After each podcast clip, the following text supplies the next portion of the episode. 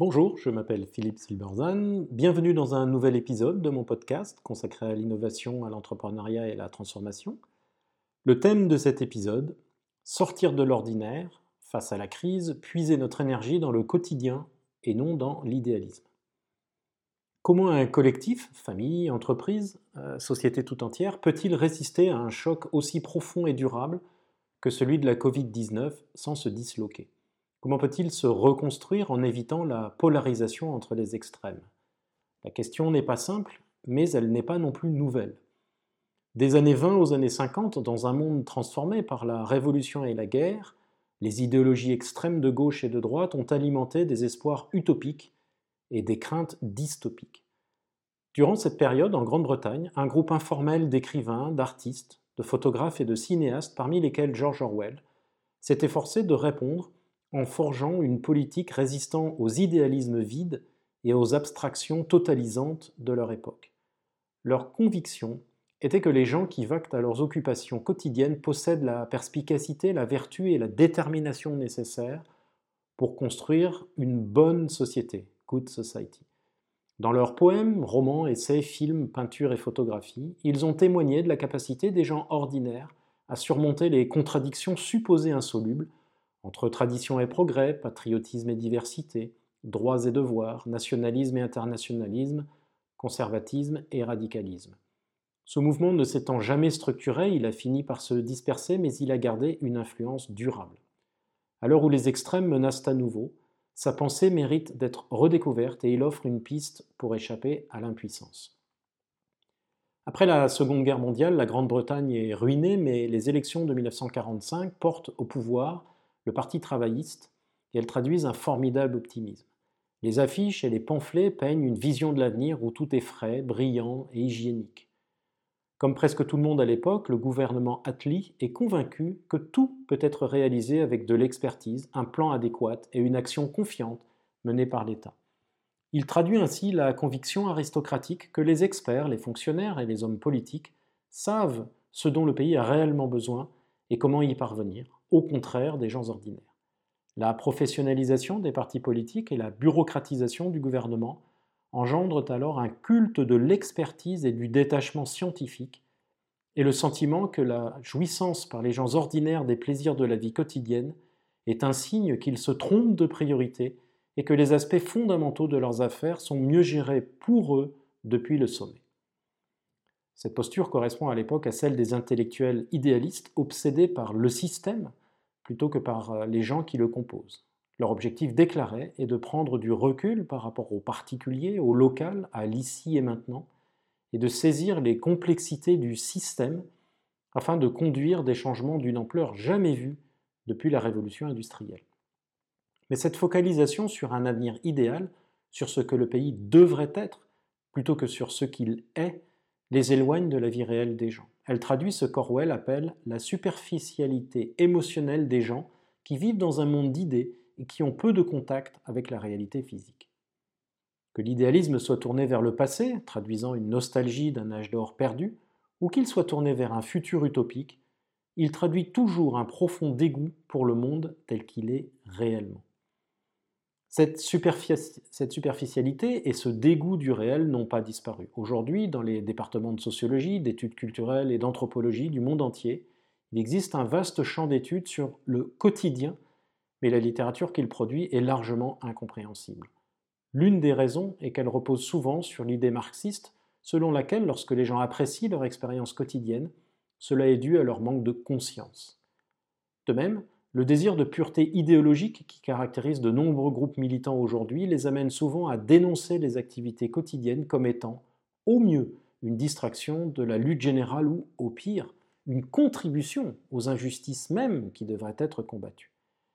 La difficulté fondamentale à laquelle sont confrontés tous les idéalistes est qu'ils sont incapables de décrire un avenir meilleur autrement que dans des abstractions vagues et pratiquement impossibles, et qu'ils n'ont donc aucune idée réelle du monde qu'ils essayent de construire. Priestley, George Orwell, Barbara Jones, Dylan Thomas, Laurie Lee et Bill Brandt ont grandi en apprenant à détester ces abstractions qui masquaient la réalité complexe de la vie en Grande-Bretagne comme le nationalisme ou le socialisme. Alors que personne avant eux n'avait conçu le pays comme étant construit à partir des expériences de son peuple, ils en célèbrent au contraire la vitalité des différentes parties, celles qui ne sont jamais associées à l'histoire nationale officielle. Pour eux, tout ce qui est louable à propos de la Grande-Bretagne ne s'est pas fait au détriment de la banalité, de l'incertitude et de l'imperfection, mais a plutôt émergé de celle-ci. Le respect que traduisent leurs œuvres n'est pas pour le genre de qualité qui le suscite habituellement, comme le sacrifice à une cause, euh, mais pour la profondeur de l'engagement des gens envers les éléments de la vie quotidienne. Ils veulent montrer que la Grande-Bretagne est un pays où les gens ont appris à lutter collectivement, non pas en raison de grands idéaux ou d'une quelconque foi idiote dans l'ordre établi, mais parce qu'ils partagent un amour profond pour les éléments de la vie, que beaucoup considèrent comme banals. Bien qu'il n'ait jamais constitué un groupe formel, leur philosophie partage quatre éléments distinctifs. Un engagement envers la petitesse, celle du quotidien, un accent sur l'individualité et l'excentricité, c'est-à-dire sur ce qui rend chacun unique, une exigence d'enracinement dans le réel, et enfin l'insistance sur la nécessité, malgré tout, d'un changement économique et politique radical et de grande envergure. Partir du quotidien des gens est donc tout sauf une nostalgie pour un paradis perdu. Euh, c'était mieux avant, idéalisé ou un conservatisme. C'est partir de la vie, c'est puiser à la source d'énergie au contraire de l'astre mort de l'idéalisme et de l'idéologie. L'esprit de défi du peuple britannique, qui s'était manifesté durant la Première puis surtout durant la Deuxième Guerre mondiale, se nourrissait ainsi non pas de rêves utopiques, ni d'un récit national, mais des souvenirs d'expériences communes de la vie quotidienne, ceux des tranchées ou du blitz, des privations, des souffrances et des petites victoires du quotidien. Ces souvenirs partagés en histoire n'étaient pas un moyen d'éviter la réalité de la guerre, mais d'y faire face. En donnant à la vie un sentiment de permanence, ces histoires ont permis à des individus en danger de se sentir suffisamment en sécurité pour se reconnecter avec elles-mêmes et recommencer à s'attacher les uns aux autres. Entrez dans la baleine, enjoint Orwell, abandonnez-vous au monde, gérez-le, arrêtez de le combattre ou de prétendre le contrôler, acceptez-le simplement, supportez-le, enregistrez-le. Cette philosophie tourne le dos au modèle mental idéaliste apparemment si logique selon lequel le progrès social implique de décrier les qualités de la vie ordinaire, que les deux s'opposent nécessairement. Au contraire, c'est dans l'ordinaire qu'elle place son espoir de changement en développant une capacité d'émerveillement envers la vie normale. C'est cette idée que l'on retrouve à la même époque avec le sociologue américain Saul Alinsky lorsqu'il énonce que l'activiste doit partir de la réalité et s'y ancrer s'il veut pouvoir la changer qu'il doit exploiter le pouvoir positif de la particularité, de l'expérience, du lieu, de la nature, de l'imprévisibilité, du sentiment, et éviter les dangers de la politique telle qu'elle est normalement conçue par les intellectuels, avec ses principes abstraits, ses grandes théories et sa pensée intemporelle, anti-individuelle, systémique et distante. L'enjeu est donc de faire l'expérience de quelque chose de significatif et de valable dans le quotidien, à la fois pour nous-mêmes et pour ceux qui nous entourent. Cela ne veut pas dire rejeter la grandeur et l'ambition dans un repli conservateur ou nihiliste. Penser cela, c'est être marqué par deux modèles mentaux. Le premier, c'est que seule la grandeur compte, et le deuxième, c'est qu'agir petit empêche de changer grand. Or, toute l'histoire du changement social montre que non seulement agir petit compte aussi, car le changement est acquis, mais agir petit permet aussi de changer grand. Si nous sommes sérieux quant à notre volonté de changer, nous devons vivre et agir dans le monde où les gens vivent, comme eux-mêmes, et y puiser notre énergie créative.